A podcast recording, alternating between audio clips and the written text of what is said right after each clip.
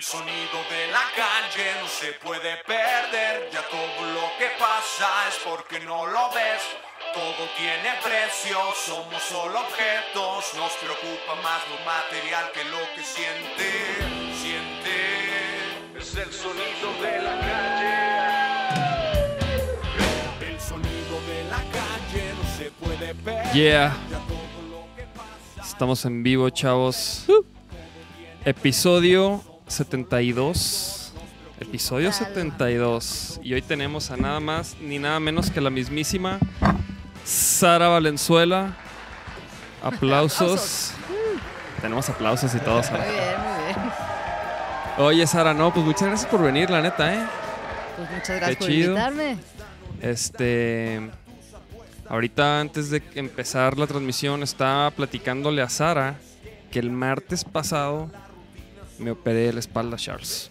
Ah, sí nos enteramos ahí también súbitamente. Fue. Que Es que. Es que eso esto no te alcancé a platicar, pero el lunes pasado fui con un doctor que me dijo. O sea, que me hizo unas pruebas. Y haz de cuenta que, que me dijo: Mira, ven.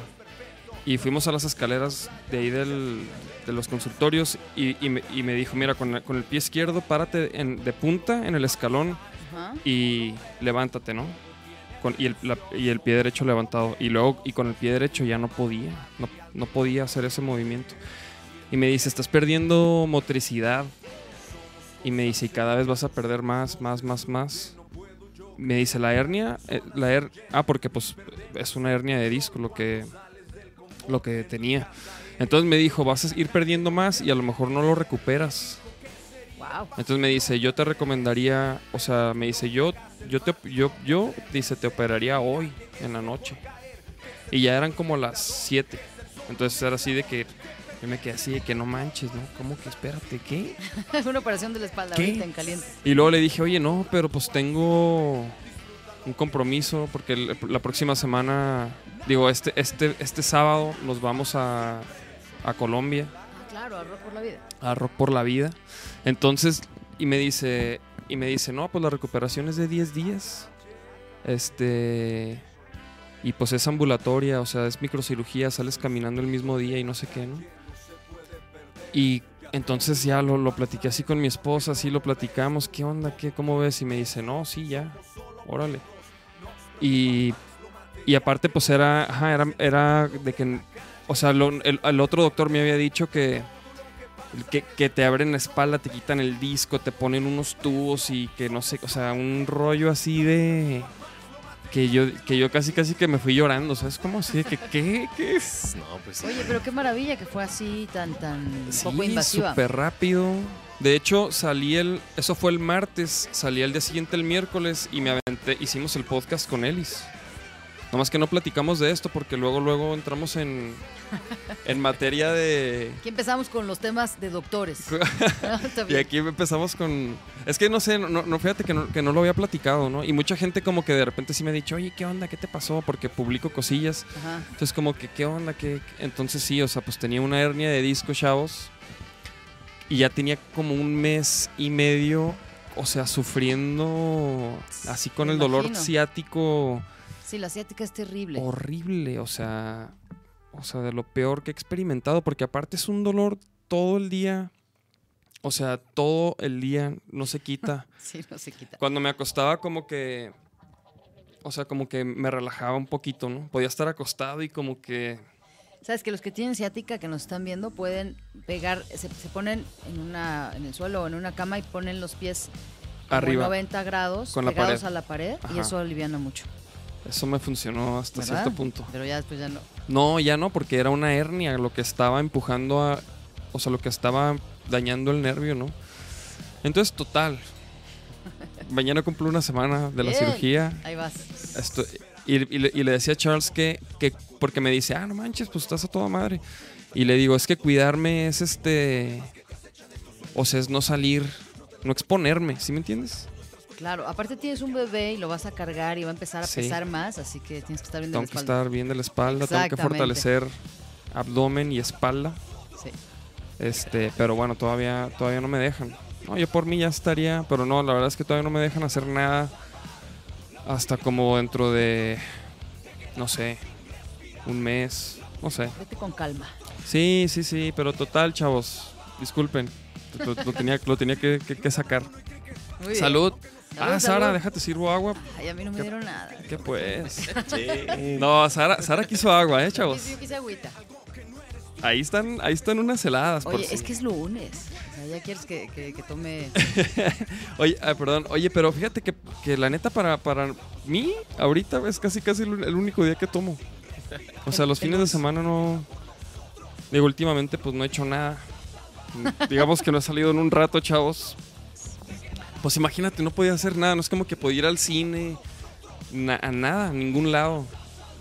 Pues hay que cuidarse la espalda, es muy delicada. Cuídense, cuídense la espalda. Y, y, Exacto. y- y lo peor es que no, no sé por qué fue. Quizás por cargar. Yo, yo digo que una combinación de desgaste de ejercicio, desgaste de. A lo mejor de malas posturas, de estar sentado así eh, como en el estudio. En la compu, claro. Este. Y de cargar equipo. Yo, yo pensaría que, sobre todo el equipo, porque como que pues, so- so- son estuches pesados que no están como, o sea, como diseñados para que lo cargues así con cierta técnica, ¿no? Donde no te lastimes, ¿no? O sea, o sea como que lo cargas así y todo eso pues va trucha, Charles, ¿eh? Con ese bajo. No, yo ya estoy vendiendo todo mi tilichero de más de 20 kilos Sí, para sí, evitar problemas. Además, los bajos son pesados, Sí, ¿no? sí. Te cansas después de un rato. Pues el que traigo ahorita acá con vaquero va a pesar como, no mucho, pero es, es pesado dentro de su ¿Qué, rango. ¿Cuántos kilos? Quizá unos 6. Es un buen. Pero ya Fíjate, es yo un- pesé mi, mi guitarra, esa es mi guitarra que uso con vaquero negro, Firebird, pesa 3 kilos, está perfecto, muy ligera, muy ligera. Este, pero bueno, chavos, a ver, ya se están conectando aquí todos, el Kaizen, Travis, este, ¿quién más anda por ahí? El Charles, Ando respondiendo acá. bien, bien, ¿Eres bien. tú, Charles? Qué gran invitado, una inspiración y motivación para Lola Tragedias. Un fuerte abrazo para todos. Ah, Norberto, saludos. Bataco de Lola Tragedias. Que la neta, ¿escuchaste la nueva rola de Lola Tragedias? No, no Que produjo escuchado. Dim Parada. No. Me lo voy a poner.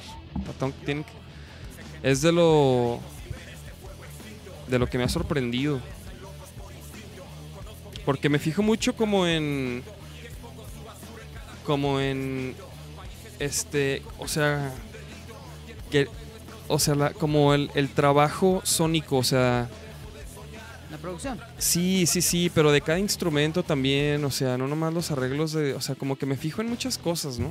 Y como que esta rola como que siempre me tuvo así como que, wow, como que... Y luego entra la voz y un matiz así bien perro. A ver, a ver. A ver, vamos, vamos. A ver qué te parece.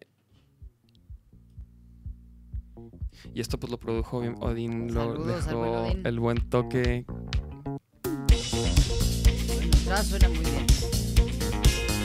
Que, sí, que esa es también pues una como banda de funk.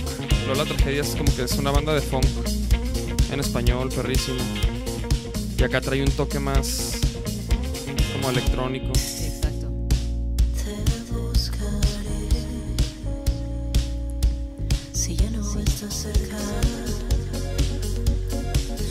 Ahora que hablabas de Odín, ¿Qué Odín tal? y, César fueron los productores de, de la primera canción que saqué yo sola ya como Sara, después de la dosis. ¿Cuál, ¿Cuál es? Para continuar, Ajá, para continuarla, a ver. hicimos una versión. ¿Así se llama para continuar? Ajá. Ah, yo creí que para continuar con la música. No, no, para continuar se llama la canción. Hicimos una versión, después ya cuando grabé el disco del lado este tiene otra versión, pero hay una, una versión que salió en el disco Mexican Divas. Esta. Pues no sé, no sé si esté en, en YouTube, pero, pero sí, fue una buena experiencia trabajar con ellos. O sea, ¿tú, tú no la subiste? Yo no la subí. No, pues yo creo que la, la subió el, el sello que sacó el disco, pero sí, seguro está en mi canal también. Na- Nacional Records. Así es. Y después... Y entonces con- esa la produjeron ellos. Esta rola. Es que esa es la versión del disco, pero hay una versión anterior que salió en un compilado de, que se llama Mexican Divas, Ajá. que sacaba un sello independiente llamado Opción Sónica, que ya no existe, pero que hizo muchas cosas muy padres. Y eso fue justo cuando terminó la dosis. justo me hablaron y me dijeron que si yo tenía alguna canción. Dije, bueno, pues tengo un par y, y la produjeron ellos. Nos metimos a grabar el estudio, Dini y César. Y después hicimos otra que sacaron como, como single con el sello de Virus y Universal, que es la de esta vez, que es una canción también que, que después entró en el en lado oeste, ¿no? Ok. Entonces, esas dos canciones las. Fíjate, el, también Odín ya ha caído aquí al podcast. Y también es un güey que. O sea, que tiene una, como un gran recorrido. Y lo que hace ahorita sí también. Porque a nosotros también nos, nos produjo y nos grabó cuatro rolas en el 2016. Y, y la neta, no nos cobró nada. Este. Fue, fue porque. Porque él quiso producir y aportar, ¿no? O sea, él dijo, yo como que yo tengo algo que aportar a su música. Yo, yo los escucho y me imagino. Entonces, este. Eso se me hace bien chido de Odín y se le agradece muchísimo que lo haga porque. Porque también ve el trabajo que hace con, con- bandas como Lola Tragedias que, que digo, sona- sonaban chingón, pero ahora ya dices, órale, ¿quiénes son, no? O bueno, a mí me pasó así cuando escuché este track, dije, wow. A ver, pero vamos a poner el... Para continuar. Yo creo que es la primera canción que, que ya salió así como Sara y es una canción que me gusta mucho y que, no sé, como que conectó también mucho con, con la gente. Oye, Sara, y a ver, a ver, entonces, vamos escuchando esto. A ver, pero también puedo- la raza lo puede ver. Ándele. Eso hace ya un buen rato. A veces quisiera estar segura que todo estará bien y que no Eso es del, del primer disco que hice ya así sola, Ajá. que fue un disco que fue una experiencia muy padre porque yo tengo un programa que se llama Solo Jazz que hago hace muchos años y a través del programa pues fui conociendo gente pues de la cual siempre fui fan, ¿no? Entre ellos un, un baterista que se llama Doggy Bound de Nueva York que tocó con Iggy Pop, con Cassandra Wilson, con los Lounge Lizards y nos hicimos cuates porque por, no sé, tenía yo varios amigos allá, entonces iba con frecuencia a Nueva York y en un momento me dijo, hagamos unos demos y si te late, hagamos el disco. Y bueno, pues me moví porque ya era una producción independiente, yo ya no tenía disquera y, y fue, fue increíble que, que se logró, ¿no? El, poder hacer este primer disco con Doggy. Me fui a Nueva York y pues grabó gente que, que jamás pensé que, que podría estar en mi disco, ¿no? Mark Rebo, que es de mis guitarristas favoritos, tocó en el disco. Steven Bernstein, Sex Mob, Jay Rodríguez de Groove Collective, o sea, toda la banda que yo toda la vida admiré y que ponía en el programa, que por azares del destino lo fui conociendo y me hice amiga de ellos. Hicimos este disco y, y fue, fue padrísimo. Wow, wow. Muy buena experiencia. Es un disco que hay que escuchar de principio a fin, definitivamente. Lado oeste, ¿Así se llama el disco? sí. A ver, pero entonces, Sara, aquí es desde el inicio. O sea, tú, cuando empezaste desde niña, ¿cómo fue que te llamó la música? ¿Vienes de familia de músicos? Pues no, siempre hubo, en mi casa había música. Mi mamá aprendió a tocar el piano de chica, pero pues nunca se dedicó a eso, ella más bien es pintora. Y mi papá siempre fue muy fan de, de escuchar desde clásico hasta, música latinoamericana, folclore. Tengo un hermano mayor que muchas de las cosas que él empezó a escuchar, después yo las escuchaba, mucho rock, ¿no? Y funk. Y lo que pasó es que yo estuve en una escuela en la que, en la que le daban mucha importancia como al desarrollo artístico Órale. y tenía yo, pues maestros, había, me, di- me dieron una guitarra a los 11 años y empecé yo a tocar un poquito y bueno, canciones que todo el mundo se aprendía, ¿no? Así, el círculo de do y el círculo de la... Ah, Sí, sí, sí, sí, sí, sí. Y, y luego, ¿qué pasó? Bueno, en, cuando yo estaba en sexto año, José Force vino para dirigir Jesucristo Superestrella. Hicimos una versión. Yo era muy chiquita en ese entonces, pero conseguí un papel de leprosa, Ah. Que era el único papel que me podían dar. Yo no cantaba, nada más me arrastraba este, con vendas y catsup y mostaza. Pero la sensación de estar en un teatro, porque lo presentamos en un teatro grande y fue mucha gente a vernos, hicimos varias presentaciones, fue súper emocionante Y después de ahí José se quedó para ser maestro de teatro y ya en secundaria hicimos un montaje de Amor sin barreras, pero en lugar de puertorriqueños y rocker y, y americanos éramos rockers y punks. Yo claro que era rocker. Ah, claro, güey. Y fue la primera vez que metí un estudio a grabar. José nos llevó a un estudio y grabamos un, un disquito de En la 45. secundaria. Sí, un disquito de 45 revoluciones. Laura se llamaba Versus. Y grabé un cachito de una canción, pero para mí fue así como, wow, estar en el estudio con audífonos y grabar, ¿no? Con música en vivo. Y a partir de ahí, pues empecé a... Ahí ya tocabas algún instrumento, me imagino. Sí, guitarra, pero muy mal. O sea, no, yo ahí no toqué ni nada. O sea, era... Pero ya tocabas la guitarra. Sí, tocaba la guitarra y me gustaba hacer mis canciones y todo. O sea, tú. ¿y tú aprendiste o, o en la Fui- escuela? Fui, a clases de, de Ah. guitarra y este. En algún tiempo quise como aprender más eh, ya en, en un- conservatorio, pero la verdad es que, que no fui muy aplicada. Entonces toco la guitarra muy mal, pero me ha servido para hacer mis canciones. Pero, por ejemplo, la maquetita, ah, bueno, la rola más bien que, que- que me enseñaste hace ratito, tú grabaste esas guitarras. Sí, las acústicas sí. Pues.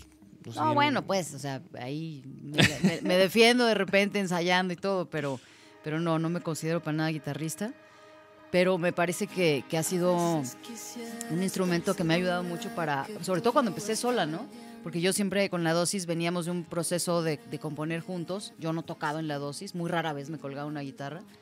Y de repente fue, bueno, pues yo sola, ¿no? Y es partir de cero, como, como, y estuvo padre porque era como el sacar una canción desde lo más primitivo, ¿no? Que era la Ujú. voz y la guitarra y luego ya empezar a, a producirla. Y me sirvió mucho y, y, pues hasta ahora sí lo hago.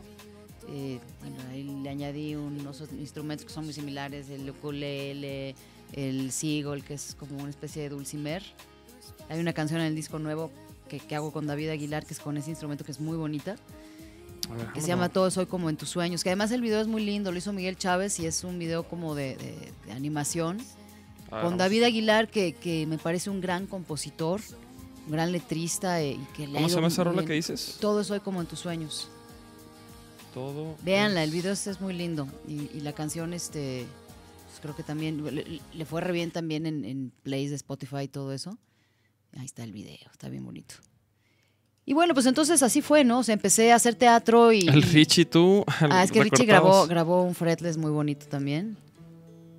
Y ese instrumento que suena ahí es, es ese, el, el seagull. Mm. Ah, ok, pues literal como. Como un dulcimer, pero Pero no, no, ¿qué es? O sea. pues eso, pues mira, tal cual ahí, como se ve. es- Ah, Es- eso. es o sea, es como, como fretless. pues, algo fretless. Sí, algo así. Tiene, tiene, no, sí tiene trastes. Este, tiene nada más, este, una cuerda doble y dos más. O sea, cuatro cuerdas, pero en realidad son tres. Porque la de abajo se afina igual. Ah, ok. Y tiene ese sonido, sí que es parecido como al dulcimer. Órale. Y esto es de Fulgor, que es el tercer disco que, que hago ya así como Sara. Y la colaboración con David salió de forma muy, muy azarosa porque yo a David no lo conocía bien y un día vino a Guadalajara a tocar. Otro amigo me dijo que David estaba buscando un lugar para ensayar, se fue a mi casa a ensayar y luego me invitó a cantar una canción en un concierto que hizo y nos hicimos cuates y le enseñé la maqueta de esta canción. Dijo, oye, está muy padre. Me dijo, ¿ya tienes letra? Le dije, no, porque yo generalmente empiezo por, por, la, por la música y la melodía y luego le voy metiendo letra. Y de, de él salió a decir, yo quiero hacerle una letra. Y dije, bueno, vas, porque es genial haciendo letras, ¿no? Entonces esta es una canción que hicimos los dos. Órale, órale. Entonces tú primero, o sea, tarareas o Pues cantas melodías. como a jugar con ciertas progresiones de acordes, eh, con mis limitantes. Y luego sí, empiezo a jugar con ciertas melodías. Y luego a esas melodías de repente como que empiezo a, a- a encajar ciertas palabras que luego al inicio quizá no tienen mucho sentido. Y luego ya me siento y pienso en lo que la misma música me dice, ¿no? Y de repente puede ser, pues esto me, me tiene un mood más, más oscurón o es más festivo. Entonces a partir de eso empiezo a escribir. Algunas veces sí he hecho primero la letra y también ha sido interesante el proceso, pues, pero, pero casi siempre es al revés. Mm. Sí, yo definitivamente nunca he empezado por la letra. O Siempre sea, es por la música. Sí, como que yo soy de... O sea, como de hacer música, me gusta mucho hacer música. O sea, me gusta producir, por ejemplo, la música de Vaquero. O sea, me gusta hacer como, un, un- como una especie de track, o sea, con las partes y luego ya entre todos ya vamos como dándole forma y... Y, lo- y- y le- y últimamente le hemos estado poniendo letra como entre todos. Ah, está bueno eso. Sí, fíjate que sí, ¿eh? Porque- Yo creo que se valen todas las formas, ¿no?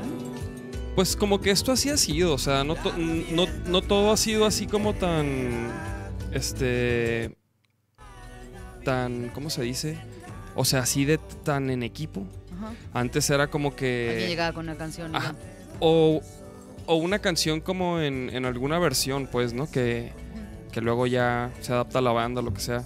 Pero sí, o sea, como que ah, me gusta más a mí ahorita que- como que, que estar todos involucrados, como que me gusta que tenga el, el toque de todos en alguna manera y, y siento que, que así todos quedamos como conformes con, con el resultado. Pues yo creo que se vale todo y cada, cada grupo tiene su propio proceso.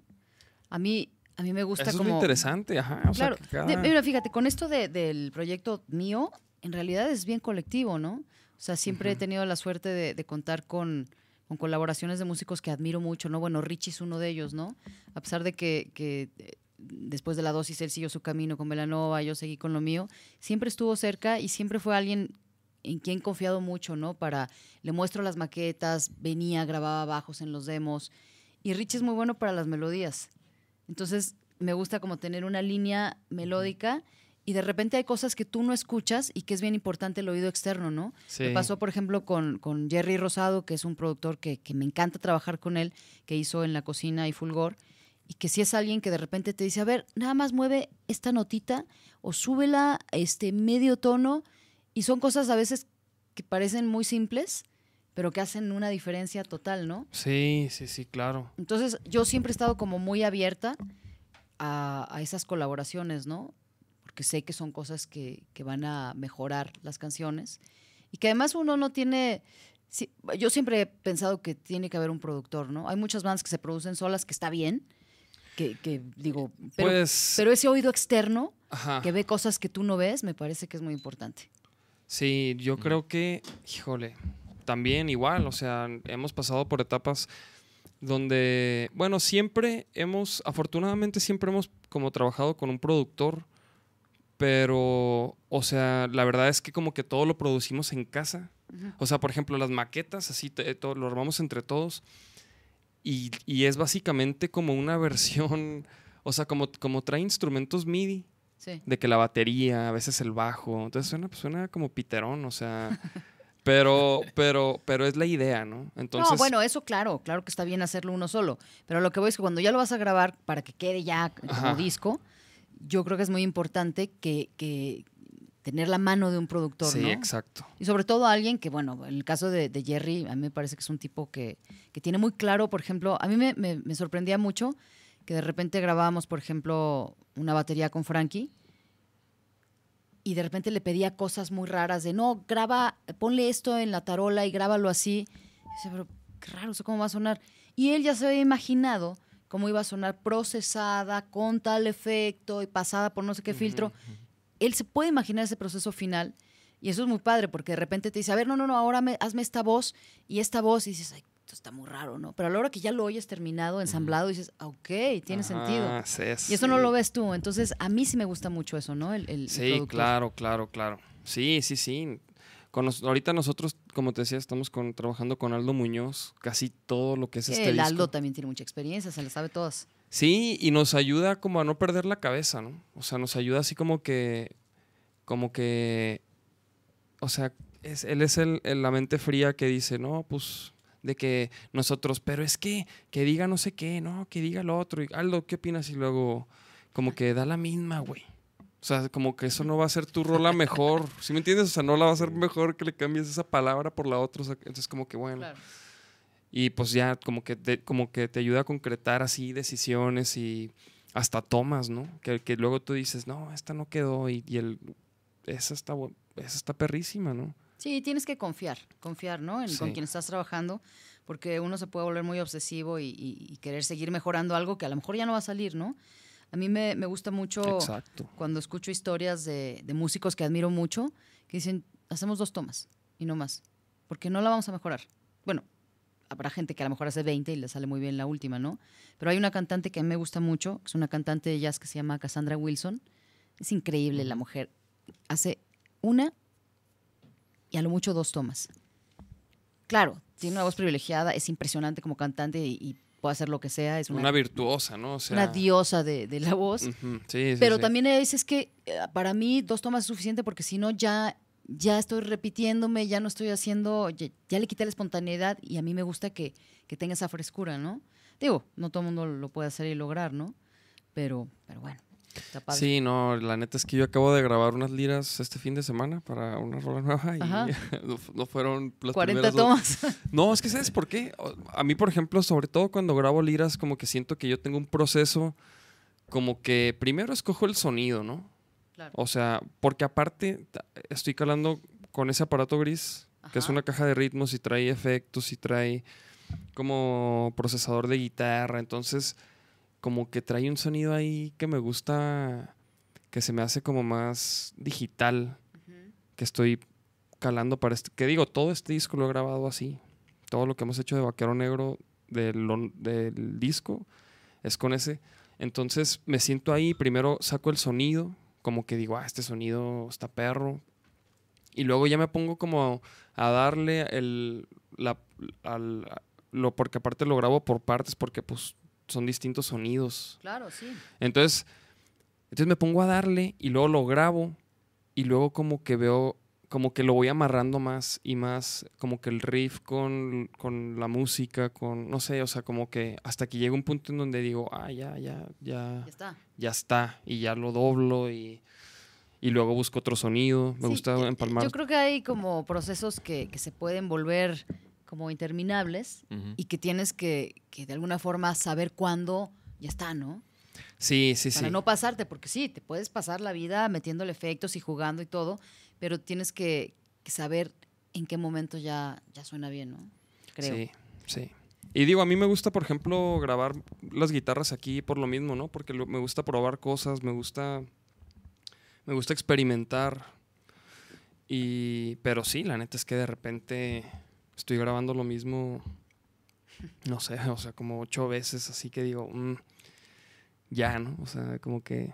Y, y tengo ahí varias tomas y digo, sí, ya, no manches. ¿Sabes también esas- sirve a veces como dejar descansar esas ideas? Ajá. una semana, unos días, y luego vuelves y entonces tienes otra percepción de, de lo que ya hiciste, ¿no? A mí me pasa con las voces, que de repente hemos estado trabajando en canciones y después, por ejemplo, nos pasó ahora con una canción nueva que estamos haciendo con la dosis, que habíamos estado trabajando en una melodía y de repente se quedó ahí y hace como una semana nos volvimos a juntar con Richie y con Sergio Madrigal, si están viendo les mando saludos, y nos fuimos para otro lado, pero fue como, como un descubrimiento de que, ah, ok, esto también podía sonar bien, Ujú. pero tuvimos que dejarla un rato descansar Ujú. para regresar y que la canción para nosotros fuera fresca otra vez. Sí, sí, sí, sí, sí. el- el- la prueba del. Yo la llamo la prueba del tiempo. Y, y- y se lo aplico a todo, ¿eh? Hasta ideas que grabo así. A veces grabo un riff en mi celular. Como que ah, una idea. De hecho, cuando estaba moviéndole al sonido para grabar esta rola, como que.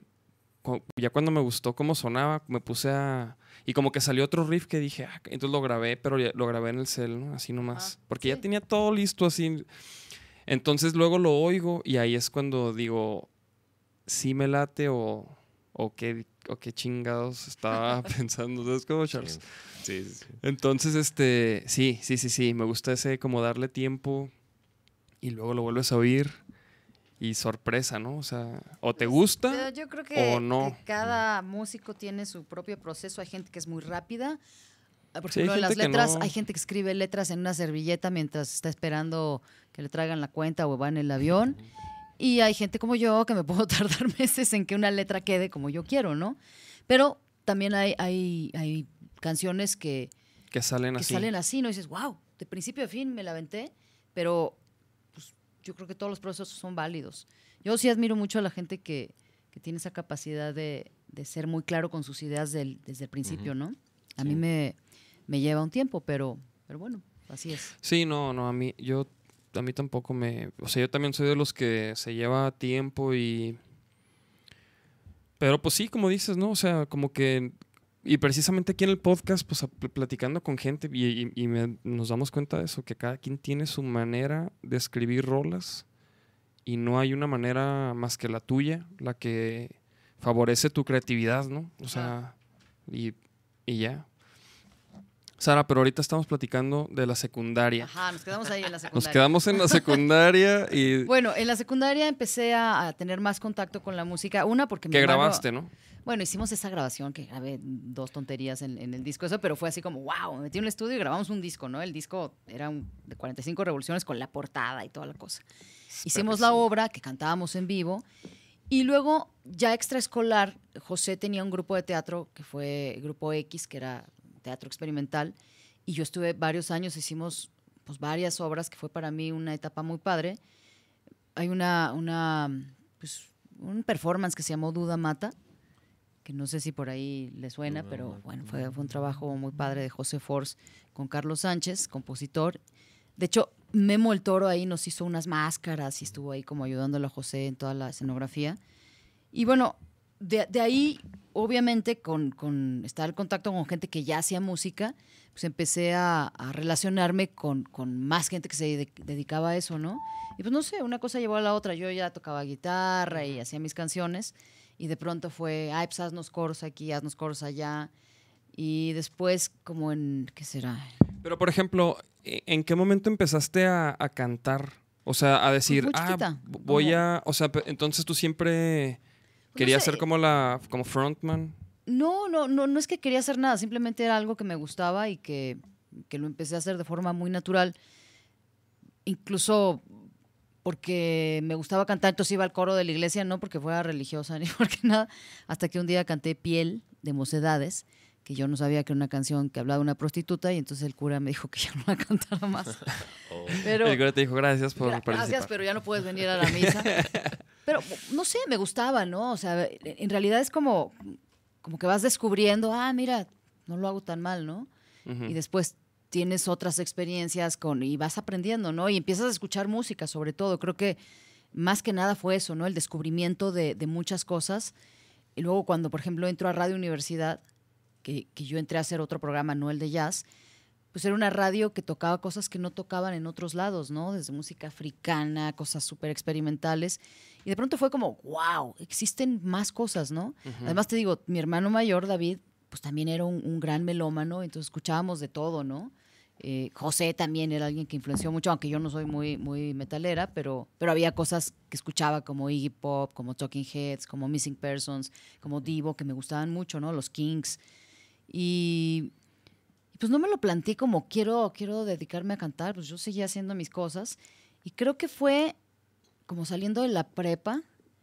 No me acuerdo, me acuerdo del momento en que estaba yo cantando una canción, así como a capela, y una amiga me dijo, oye, no cantas tan mal. Y dije, ¿neta? Ok, gracias. Entonces fue como, wow, alguien dijo que no canto tan mal, ¿no? Como que, no sé, es como, como tomar conciencia de que, ah, ok, puedo, puedo trabajar por este lado, ¿no? Y digo, tomaba clases de canto, me- no sé, me gustaba mucho, ¿no? Y obviamente, pues como todo mundo, ¿no? Que te paras en, en frente al espejo y te sientes con cepillo. O sea, y desde, y, y desde ahí ya, ya habías pensado así como en, en dedicarte a la música de alguna manera, o, o ya lo hacías porque te gustaba, o sea, no, o, o lo, porque yo cuando, cuando yo empecé a tocar la guitarra, o sea, fue porque yo dije, voy a hacer una banda y vamos a hacer música, vamos a ser rockeros y vamos a ser rockstars, o sea, así, o sea, desde que escuchaba la música que escuchaba con un compa así como que dijimos, "Eh, vamos a hacer una banda, ¿no? Y, y, o sea, entonces por eso aprendí a tocar la guitarra, porque yo quería tocar en una banda.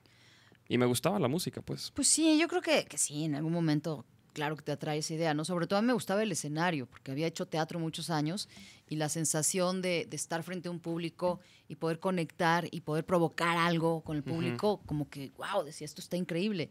Era más al principio teatro, ¿no? Y después con la música, pues no sé, fue de forma muy natural, ¿no? En la primera banda que tuve ya en forma era Mala Vida, que fue una banda que, que no sé, fue, fue como, como una invitación que me hicieron con el Vaca y con otros músicos, que además la banda se llamaba, tenía un nombre espantoso, se llamaba Pellejos de Gato. Cuando me dijeron eso dije, no, no hay forma de que yo sea parte de un grupo. Oye, yo se llama así lo- los tacos a los que te vas tú. ¿Así se llama? Esos son, son son la vitrina. No, bueno, entonces les dije, ¿saben qué? Está padre lo que hacen, pero pues no, no, no, no hay, no hay forma. ¿no? No hay forma de que yo entre en un grupo que se llame así. Entonces, bueno, dijeron, bueno, no, pero este, vamos a hacer cosas nuevas y tú ponle el nombre. Dije, no, se va a llamar de otra forma. Entonces le pusimos Mala Vida y fue otra etapa. Y fue padre, fueron varios años de, de tocar con esa banda.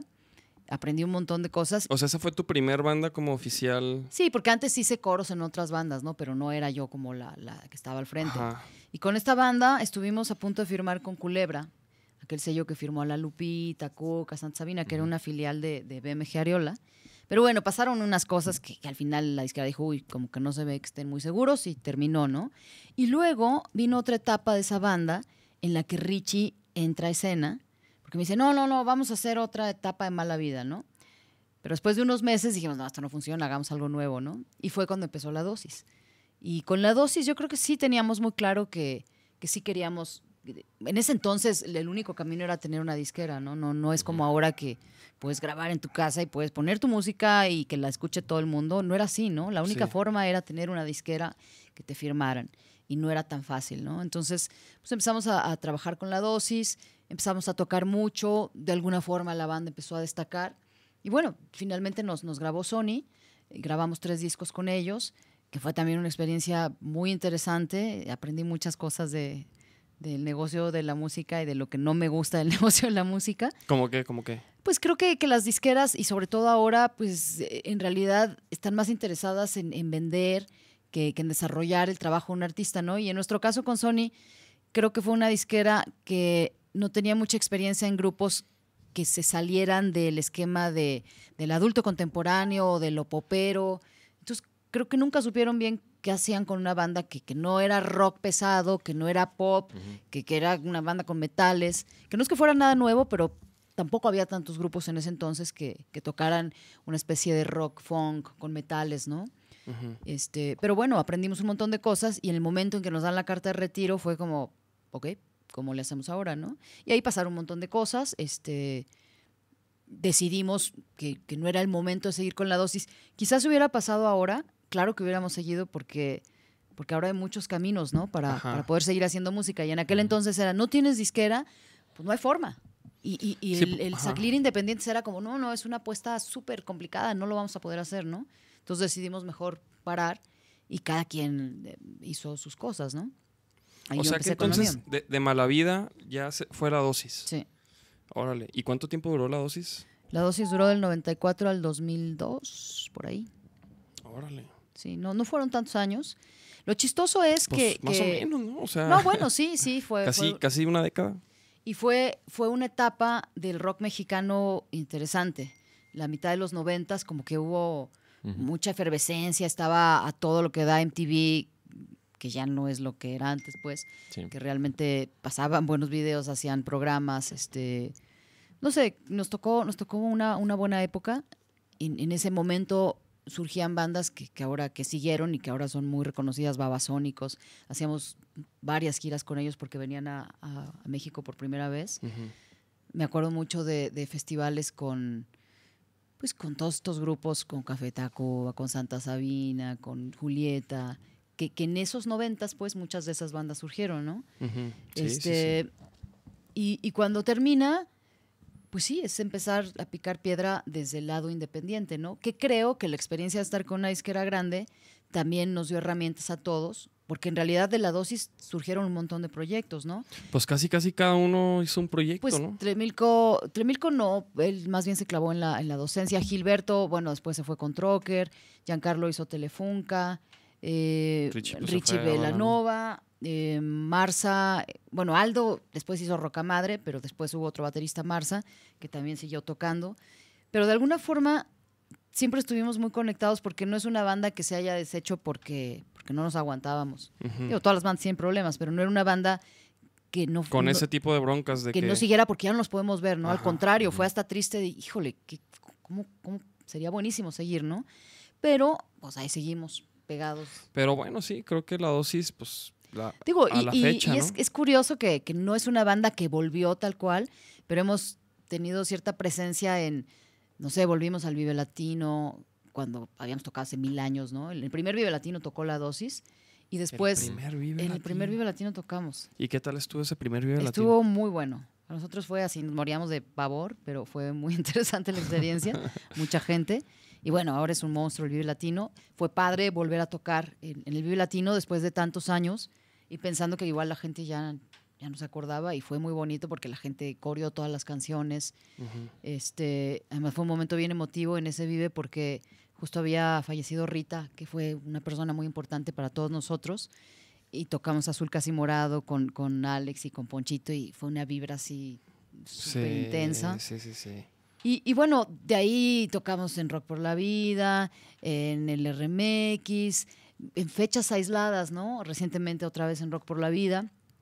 Y siempre hay esa conexión y esa vibra y siempre terminamos y decimos, wow, o sea, qué padre es tocar juntos, ¿no? Pero creo que la diferencia ahora es que no tenemos ninguna expectativa. Y el simple hecho de, de juntarnos a tocar es por el placer de, de hacerlo y porque, porque hay una conexión muy padre de tantos años y sobre todo hay una relación de amistad que es muy profunda, ¿no? O sea, yo me- con, con Richie tenemos los Outsiders, que es una banda en la que nada más la hacemos para tocar música que nos ha influenciado, ¿no? Funk y soul, que es súper divertido, con Omar, con Neri, con el Armando Curiel. Eh, para mí, por ejemplo, esa fue una faceta de, de intérprete que yo no había hecho, ¿no? Siempre cantaba mis canciones y de repente Ah, ok, decir, ok. a ver, voy a cantar una canción que canta Aretha Franklin o James Brown, que no son nada fáciles. Entonces fue un reto, pero de mucho aprendizaje. Ha sido muy padre estos dos años y medio de, de los Outsiders, de cantar ese repertorio que siempre escuché y que siempre me ha emocionado. Y de pronto Sí. apropiártelo, ¿no? También. Sí, sí, sí, esas rolas que te sabes así desde hace años, ¿no? O que han sea, estado ahí, ¿no? Que siempre... Que- que Sí, a mí me pasa que luego me, me quiero aprender una rola que siempre es, o sea, que como, como, como alguna vez, por ejemplo, alguna de los Doors o algo así, la de Roadhouse Blues, así Ajá. como que como que casi casi que la podía sacar nomás acordándome de la rola porque pues la he escuchado están, ¿no? tantas veces que Claro, me- claro. o sea, me acuerdo perfectamente.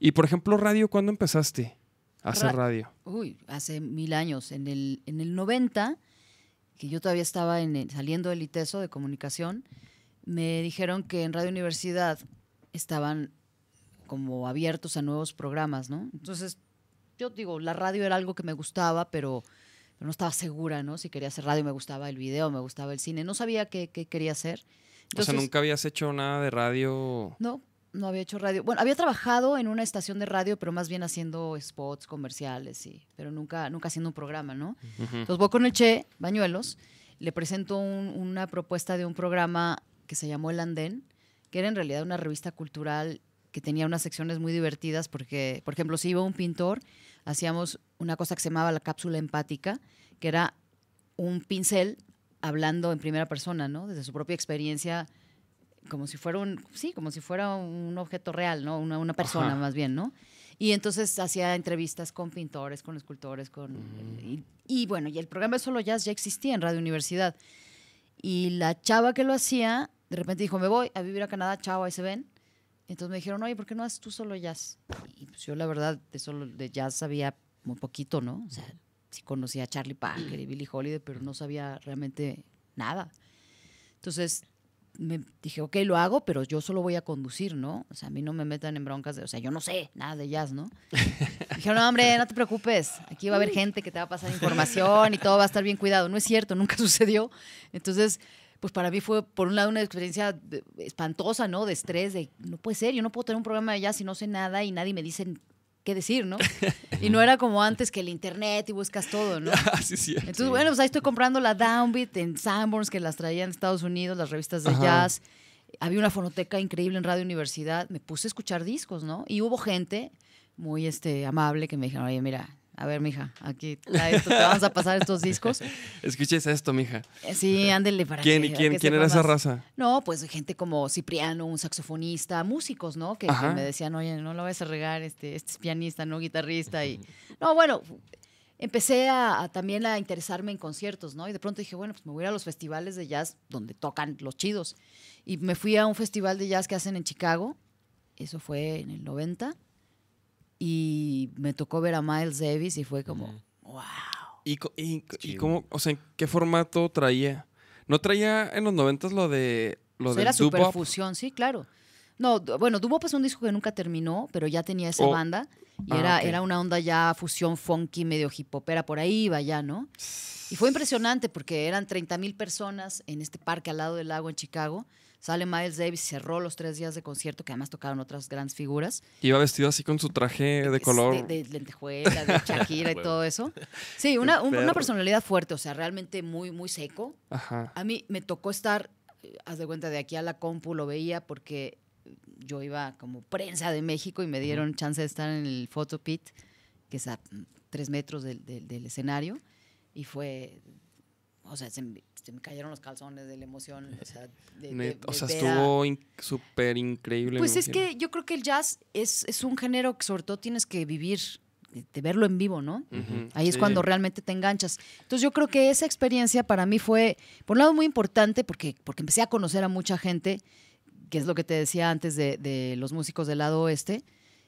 Empecé como a, a explorar, ¿no? Decir, bueno, pues ¿dónde hacen, dónde es la cuna del jazz? Pues Nueva York, pues vamos a Nueva York, ¿no? Y entonces empecé a, ingeniármelas para ir de forma más frecuente, empecé a conocer gente, empecé a hacer entrevistas y, yo creo que fue un proceso natural, ¿no? De aprendizaje y de que yo fui asimilando el jazz y me empezó a encantar, ¿no?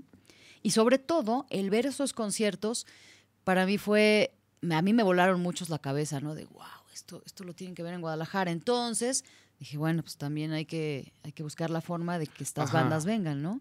Entonces ahí pasé un poco a, hacer el programa, pero también a, a ser promotora de, de eventos de jazz, ¿no? ¿Y, y, y eso en qué se convirtió?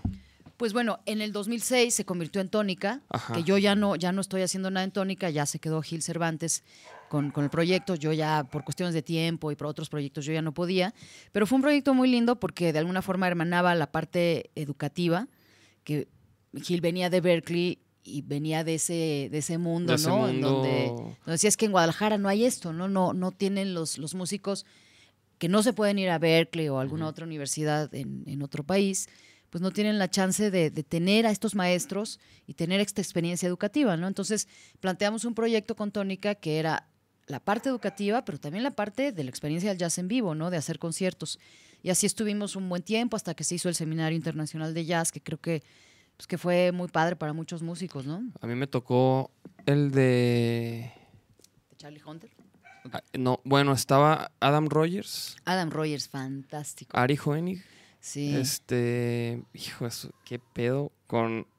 O sea, la verdad es que Adam Rogers a mí me voló la cabeza así. Adam Rogers, yo lo conocí. Me voló la cabeza. Lo conocí en Guadalajara, debe haber sido como en el 2000 o 2001. Vino con Michael Brecker, que es un saxofonista que ya murió, pero que era un dios del sax. Y me acuerdo que, que todos estábamos en el concierto. Claro, Michael Brecker tocaba increíble, pero Adam Rogers era como, ¿quién es ese tipo, no? O sea, se, se llevó el concierto, ¿no? De hecho, hoy lo puse en el programa, me estaba acordando de eso. Y después ya lo conocí, nos hicimos cuates y, y después lo invitamos, ¿no? A que viniera a dar clases, es un gran maestro. Y bueno, Gran pues, maestro. Y no, pero ¿sabes qué me impresionó a mí? O sea, porque pues el vato tocaba jazz, ¿no? O sea, como que... Y aparte, este, ya, ya me, yo ya me había puesto como a buscar música de él. Que, que aparte no, no- no había tanto así, pero es que encontré un disco y, y como que escuchaba su, su- pues, su estilo, muy como, como experimental, no sé, la verdad no sé ni cómo, cómo describirlo, pero, pero ahí en el salón, cuando llegaba, yo llegaba y el, el vato estaba tocando como clásico, así, música clásica, así, sí, tiene- tiene, una impresionante. clásica. Y luego al otro día estaba tocando blues así de que, porque como que alguien le prestó una, una Telecaster Ajá. y se puso a tocar así como country así, pero dije, no manches, este güey toca todo y, todo, y pero increíble, o sea, Sí, creo que esa parte de, de poder tener ese contacto directo, no solamente en el salón, ¿no? sino de repente irte a tomar un café, una cerveza, platicar, sobre todo de, de sus procesos creativos. Y creo que el poder tener una relación cercana con un músico que admiras tanto, también te hace, te hace creer que tú también puedes llegar a ese nivel, ¿no? sí, claro que sí. O sea, son músicos que, que empezaron también como todo mundo, ¿no? Yo me acuerdo de Mark Ribot, que para mí es así un dios de la guitarra, que eh, en la primera vez que lo entrevisté me decía, no, bueno, yo tocaba en unos bares de mala muerte en el norte de Nueva York y llevaba un ampli enorme. Dice, para cuando se ponían ya muy borrachos y empezaban a aventar botellas, ponerme detrás del ampli que no me cayeran. Y Dice, y toqué en bodas y en bar mitzvahs. Y, o sea, son músicos que han pasado por todo eso. Sí. Entonces dices, ok, o sea, tú los ves como dioses, ¿no? Pero en realidad son músicos que, digo, y también son músicos que, que se pusieron las pilas y estudiaron, que eso es pues, básico. No, y, y se ve que pues le dedican, o sea, también el al tiempo al instrumento, o sea, o, o más bien su disciplina, pues. Claro. Es, o sea, sí es. Sí, muchos de esos músicos, claro, que estuvieron en el Conservatorio de Nueva Inglaterra o en Berkeley o donde tú quieras, pero so- son músicos que tienen muy claro, ¿no? El, el- pues sí, ser músico es dedicarte tiempo completo a eso. Y por ejemplo, ¿cuánto tiempo duró, o sea, cuánto tiempo duraste en Tónica tú? ¿Cuándo, cuándo dejaste de ser parte? Pues el último año yo creo que fue 2014, 2013. Arre, arre. Sí. Y ya no, y ya, y ya han seguido, lo- ya, Tónica sí, de hecho Gil acaba de hacer el- el- la edición pasada, que fue la número 13. Sí, sí. o digo, sea, sigue el, la- no, como no la hizo el seminario este año porque es muy difícil, son momentos complicados, es, Sí, sí me imagino. es que- mucha lana, ¿no? Traer a 15 maestros y tenerlos aquí una semana. Y... Pero bueno, hizo, hizo algunas actividades, vino Nibody, que es una banda alucinante, este, y bueno, pues sigue siendo una plataforma también para, para grupos locales, ¿no? Yo ya no estoy muy involucrada, pero bueno, me, me da mucho gusto que, que siga con eso. Ujú. Oye, Sari, por ejemplo, tú que estuviste en disquera y ahorita como independiente, o sea, ¿cómo ves el rollo de, de que de- decíamos hace rato de, de sacar rolas y que los discos y, o sea, ¿tú cómo ves ese cambio que ha dado como la industria musical? Pues mira, para empezar, yo creo que las disqueras, muchas están en vías de desaparecer como tal, porque, porque igual al músico ya no le conviene estar fichado con una disquera porque les empiezan a quitar un montón de dinero de conciertos, de que si la camiseta, o sea, tienes que dar un porcentaje de todo y, y- y ya tampoco invierten tanto, ¿no? Entonces, creo que con los avances tecnológicos y toda la cuestión de, de esta globalización, pues tú puedes hacer tu disco aquí, puedes tener un software maravilloso y el disco va a sonar increíble y no necesitas tampoco que la disquera vaya y te ponga en la radio, porque igual la gente consume la música de forma distinta. Ya no, claro que la radio se sigue escuchando, pero, pero ahora, sobre todo las nuevas generaciones, tienen la opción de escuchar música en un montón de plataformas digitales, sobre todo los chavos en YouTube, escuchan mucha música, y también la forma de consumirla es distinto. Yo, cuando yo era adolescente, yo me sentaba y escuchaba un disco de principio a fin, porque no había un dispositivo que me pudiera llevar a la calle o que, o sea, de- era ahí, ¿no? Sí, incluso, o sea, cambiar, cambiarle de rola, o sea, pues como que... No, no, a mí me tocó el acetato, que era oír el lado A y el lado B, y la verdad es que era una experiencia maravillosa que me da mucha pena que ya no exista, porque ahora los chavos ahora consumen la música 30 segundos, la que sigue, aisladamente, ¿no? Ajá. Y muchos discos tienen, tienen todo un concepto y, y ya no los oyen así, ¿no? Y, ajá, y como que ya puedes escuchar una rola y te gusta la rola, pero como que luego ya ni sabes nada de, del artista, o sea, es que además hay demasiada música, ¿no? Sí, De pronto hay una canción y ya hasta se te olvidó quién la cantaba y ya escuchaste otra cosa. Eh, yo creo que, que el estar en una disquera ahora, pues son muy poquitos grupos los que realmente tienen los beneficios de una gran disquera, ¿no? Sí, sí, sí. Porque muchos dicen, bueno, sí, te voy a firmar, te voy a dar distribución. No, pues no, gracias, yo lo distribuyo digitalmente en todo el mundo y no necesito que me quites un porcentaje, ¿no? O sea, entonces tú, por ejemplo, crees que una banda independiente, o sea, ya definitivamente no pensar en una disquera. Pues es que de- depende del proyecto, ¿no? O sea, no sé.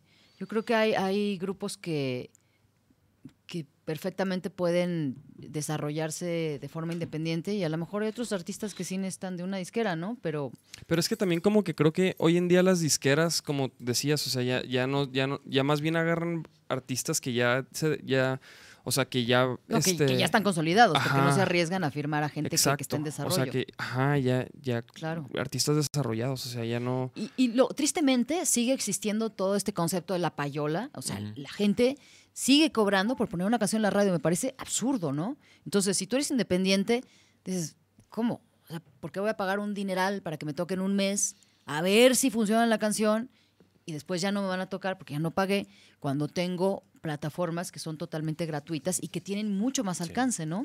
Yo creo que lo que tienen que lo que tenemos que hacer todos es como como desarrollar ese público, ¿no? Hay, hay grupos que son de nicho, ¿no? No puedes gustarle a todo el mundo y también tienes que saber y asumir hacia dónde va tu, tu proyecto, ¿no? Y también qué quieres, ¿no? Si quieres ser muy famoso, bueno, pues a lo mejor tienes que hacer una música con cierto, ciertos elementos que, que se consideran comerciales, ¿no? Y si no, bueno, sí, yo- pues... yo- yo- exactamente, yo así, yo así lo veo, eh, o sea, tal cual. Y, y bueno, y por ejemplo, con Vaquero Negro, pues tenemos nuestro estilo, o sea, nos enfocamos más como en el, como en el en vivo, en prender a la raza, ¿no? En, pero sí queremos también, o sea, sí, o sea, sí, sí tenemos claro que quizás las rolas que... Es más, la, la- la info está de, de Spotify, Ajá. para artistas y eso. Ahí te dice, o sea, las rolas que más populares, pues son como las de las tranquis. O sea, la que más Sí. oyen, por ejemplo, es la de la de Por ti, la de Algo más que acción con Leiden. Esas son las rolas que ahorita más escuchan en, por ejemplo, en plataformas, que son como la- nuestras rolas más tranquis. Entonces, como que creo que, o sea, creo que, eh, o sea, tal cual, o sea, como que, como que si queremos hacer una rola que, que, que se escuche así mucho en plataformas y, y en playlists y todo eso, pues es con ciertas características, quizás una rola más tranquilona. Digo, no sé, pues me puedo equivocar, Eh, yo- obviamente. Yo, creo que tienes que hacer la música que, que te guste y que te llene. Y, y no sé, yo a estas alturas de mi vida la verdad es que no pienso mucho en si, si, si va a funcionar a nivel comercial o no, porque, Ujú. porque no tengo esa expectativa.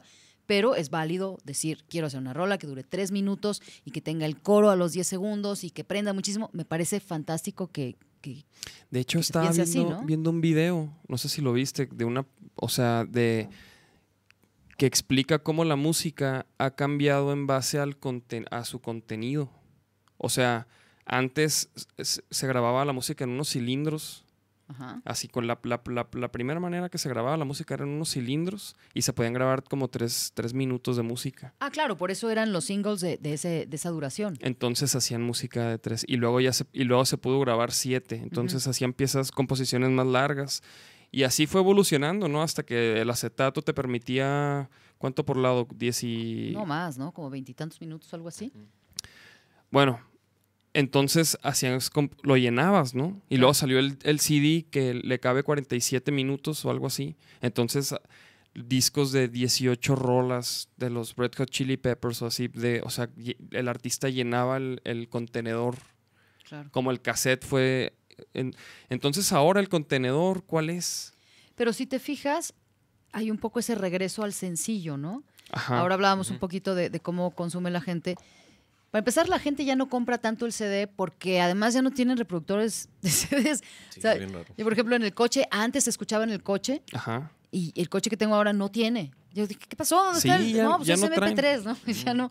Este, digo, sé que está mal decirlo porque me dedico a la música, pero tengo dos aparatos que no sirven en mi casa, entonces pues oigo, oigo música en, en el iPad o en... O sea, sí, qué terrible, ¿no? O sea, ya no tengo así como... Aparte ya el tiempo no es lo mismo, ¿no? Ya, ya, ya no me siento escuchar. Muchas veces la música está de fondo. Digo, igual por la chamba sí escucho mucha música. Sí, ajá, eso te iba a decir, pues escuchas música casi, casi que pues todo el, todo el No, tiempo. sí, pero, pero es diferente la, la- la experiencia. Ya no es, ah, me voy a sentar a escuchar música aquí tranquila, todo el disco, por, por cuestiones de tiempo también, ¿no? Pero si te fijas, lo que están haciendo muchos grupos y funciona es que empiezan a subir contenidos nuevos de cierta forma periódica, no el disco completo, porque la gente consume canciones, no consume un disco.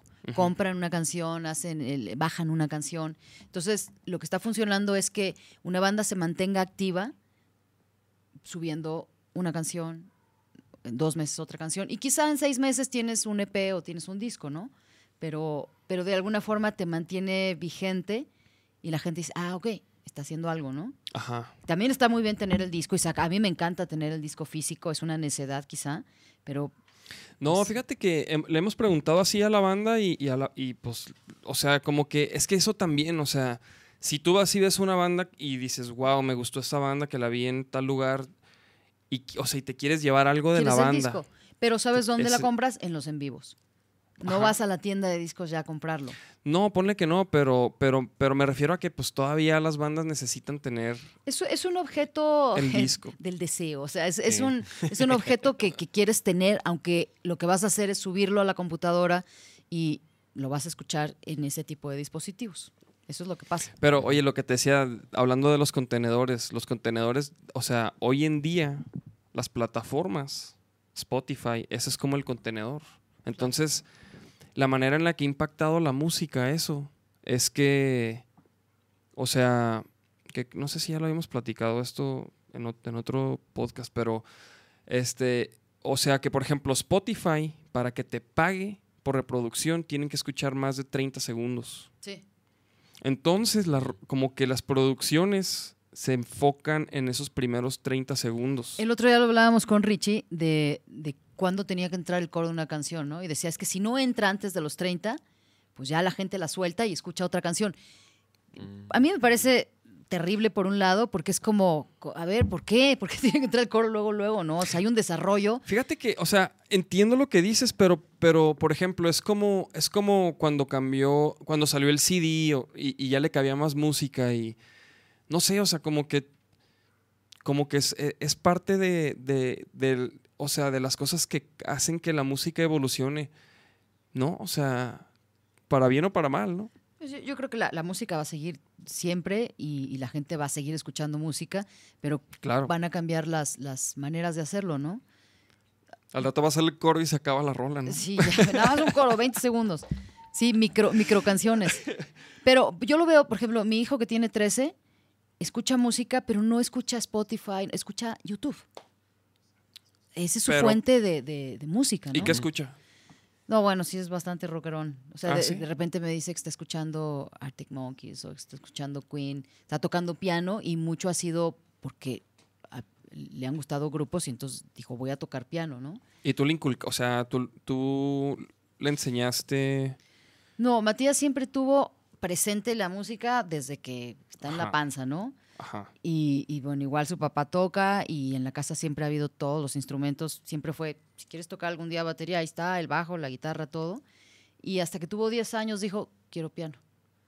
Y empezó el primer año y el primer año era, "Ah, toco poquito. Y cuando viene el maestro como que digo que estudié y no estudié. Pero de repente hubo un clic y ahorita está tocando re bien. Tiene 13 y está tocando muy bien. Y a mí me encanta, ¿no? Que, que haya encontrado un instrumento y, y- y siento que, que es importante en los, en los chavos que sí puedan tener como, como ese enfoque en un instrumento, porque también los aleja de, de todo esto, ¿no? De estar con la pantalla todo el día, ¿no? Sí, sí, sí. o sea, Matías, sí. El, el hecho de que se meta ahora dos horas a tocar el piano porque se encierra a tocar, porque le gusta, lo aleja de estar jugando Minecraft o cómo se llama esta cosa que juegan en línea? Fortnite. Fortnite. Fortnite. Que bueno, o sea, ya no está en el Xbox. Oye, yo intenté jugar piano. Fortnite. Ya, es demasiado para mí. No, o sea, ya, de ya. que tienes que... Es muy complicado, yo no entiendo nada. O sea, de que... Sí. O, o sea, fíjate, no jugué ni, ni siquiera jugué lo suficiente para entender de qué se trata, porque yo creí que era como de disparar. No, no, no, hacen Y, y tienes que hacer como tu fuerte, como ¿no? ciudades o no sé qué. sí, Entonces vas con, vas con... O sea, mientras te estás dando el tiro, vas construyendo... Ah, vale. Y no manches, dije, no, ya, espérese, espérese, tranquilo. Pero aparentemente sí, o sea, es, es- eso es como de los juegos populares de los morros, ¿no? Es, es complicado, pero por ejemplo, una de las cosas que hacíamos con Tónica era el taller de jazz para bajitos, que era súper bonito porque, porque sí era como un primer acercamiento de los chavos a la música de una forma muy libre, ¿no? De improvisemos. La música es así, ¿no? Ajá. Y entonces no, no era como, ay, la clase de música y tiene que ser así estructurado, ¿no? Eso venía después. Pero en ese taller, que pues era una semana nada más, era sensibilizar a los chavos a la experiencia de la música en vivo y aventarse a, a- a jugar con un instrumento, ¿no?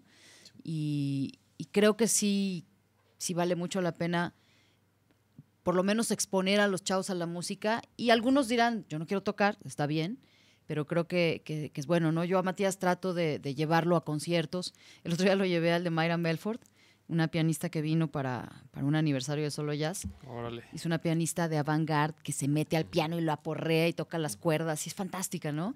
Y Matías fue, estaba en- así en primera fila. Y de repente me decía, mamá, ¿qué le está pasando al piano? Lo- se descompuso. Yo, no, Matías, también se toca así, ¿no? Se, se le voló la cabeza, ¿no? Dices, wow. Wow. Y te acuerdas de cosas que a ti te pasaron de chico, ¿no? Que dices, yo cuando vi eso, me, me voló el cerebro, ¿no? Entonces, Sí. creo que es bien importante que, que los chavos puedan tener ese acceso a la música, esa experiencia. Y por ahí les gusta y por ahí no, ¿no? Pero, pero creo que es, es, es una fuente de inspiración y, y que también para el desarrollo de la creatividad, que es súper válido, ¿no? Sí, sí, sí, sí, la neta sí. Yo, por ejemplo, pienso eso así con mi hijo. Ajá. O sea, yo ahorita ya, o sea, No, ya pero le ya escucha pongo- música, claro. Sí, o sea, ya le pongo tanto mis rolas de vaquero negro así, porque pues como que la pongo y luego se las canto y, y, pues Ajá. se ríe, ¿sabes cómo?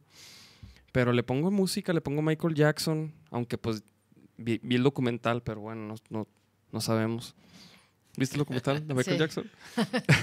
pero, güey, pues es que a ver, yo, yo empecé, o sea, a mí me gustó la música por Michael Jackson. Bueno, te voy a decir que Matías, O sea, yo pude haber ¿De sido uno- chavito? uno- un niño de esos, ¿sabes? cómo? claro, como a los ocho años o seis, o sea, me preguntaba mucho a Michael Jackson, ¿no? De hecho, o sea, cuando murió Michael Jackson estaba realmente muy triste, ¿no? Híjole, Y ahora, por ejemplo, es súper fan de Queen, sabe todas las canciones en el piano de Queen. Y, órale. sí, luego les voy a enseñar un video. Bueno, aparte, otra cosa que hace yo aquí estoy ya presumiendo a, como mamá gallina, tiene un canal de YouTube, que eso es otra cosa que Ah, me impresiona del, del chip que traen los chavitos. Ajá. Tiene 17 mil seguidores. No Ah, qué chido. manches, dile. Y tiene Oye, hay videos que de invitarlo más, al podcast, güey. tiene videos de más de un millón de vistas. Y él lo que hace es anima, hace pequeñas peliculitas de animación de dinosaurios. Pero él sonoriza, musicaliza. Y un día le pregunté, ¿cómo es esto? Ah, no, pues es que bajé tal programa. Yo, ¿cómo aprendiste a usar el Vegas o el SoundForge? Ah, bajé un tutorial. Dices, no puede ser. Sí, O sea, a mí sí, me tomó sí. meses, años aprender a usar un programa. Sí, antes era de que buscar un cabrón que, a ver, tú le sabes ver, y luego, ¿quién ¿cómo, sabe? cómo, cómo es? No, él solo. Y entonces musicaliza y todo. Y hacen. Vamos a hacer un, un video ahora en colaboración con quién sabe quién en Argentina y otro en Alemania y lo sube. Ajá. Y un día, claro que le dije, oye, acabo de hacer un video de animación. ¿Cómo ves si lo subes? Tardó una semana en, en contestarme, se hacía tonto, ¿no? Y yo, Matías, no seas gacho. y de repente me dice, mira, mamá, es que, la verdad, dice, es que, pues mi canal casi todo está en inglés y tú hablas, en, cantas en español y pues no creo que venga al caso. Yo, ok, ya entendí.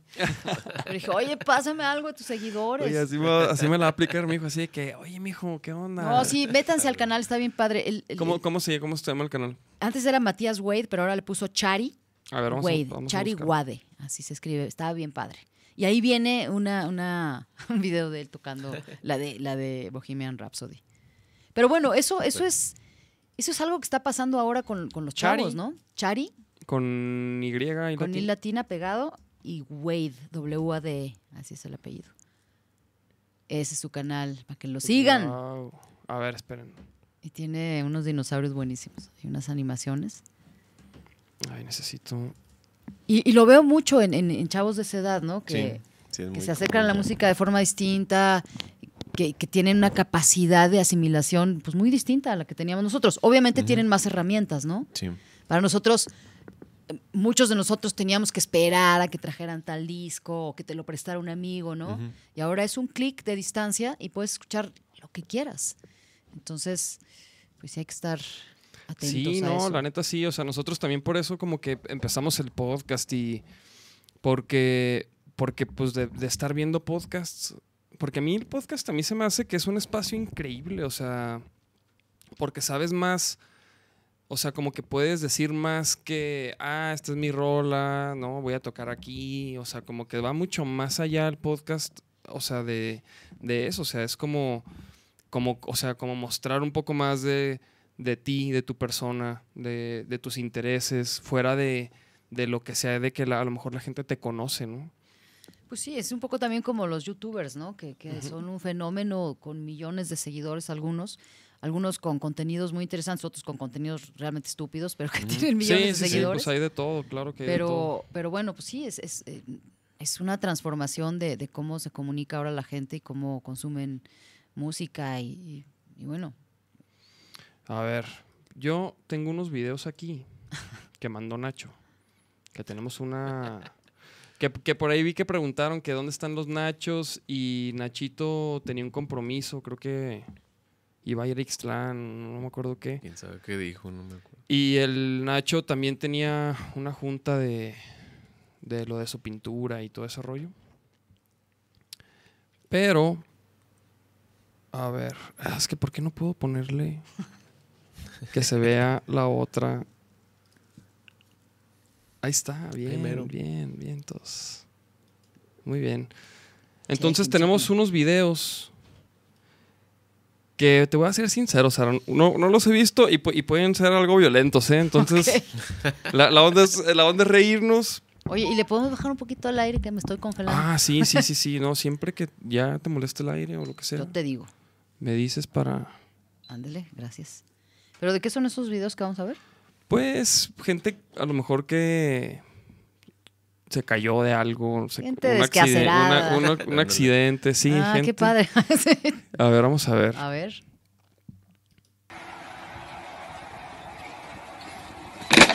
Sí, es es Claro, y tiene millones de vistas y la gente... Sí, bueno, las caídas creo que es lo, lo- que tiene más éxito en, Sí. en- en YouTube, ¿no? O sea, pero, o sea. Bueno, ver. también estamos viendo el fenómeno del meme, ¿no? Es increíble. Ajá. O sea, La no, ¿sabes sabes qué es increíble del meme? La cantidad de información que tiene. O y sea, la por- rapidez en las que los hacen. Ajá, o, sea, o sea- alguien, alguien le pasa algo de a algún artista y a los dos segundos ya tienes un meme. Y exacto, o sea, y el meme, o sea, lo- a lo mejor lo ves y dices, híjole, no entiendo, pero algo pasó, ¿no? O sea, como que, como que te da información de que, de, al- o sea, como que es una sátira de algo que sucedió de alguien, ¿no? Hay unos muy ingeniosos, hay otros de muy mal gusto, pero bueno, a mí lo que me impresiona es la cantidad de memes que se producen y la, la velocidad en las que los hacen. De volado. Ot- ¿Otro de Sí, calles o qué? sí, sí, híjole, pues este cuate, vamos a ver. Y con Marvin Gaye de Ah.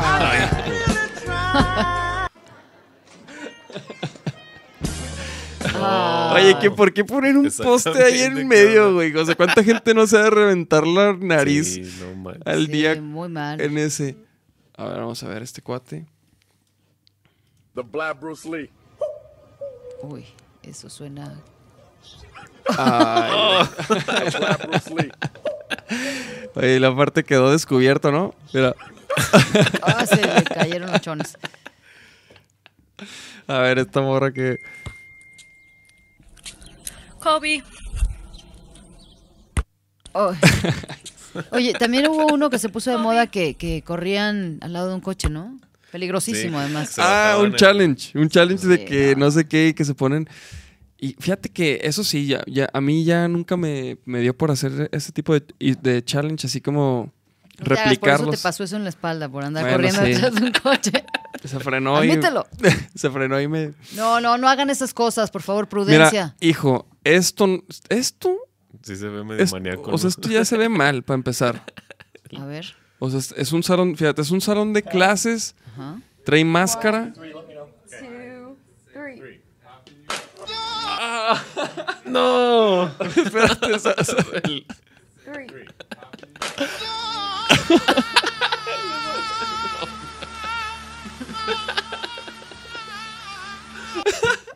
Se manchan. aparte la quién edita estas madres, o sea, ¿quién, esto de este video dónde lo sacaron? güey? Es gente que no tiene mucho que hacer. Oye, no, de hecho, yo, yo siento que es, oye, se escucha acá.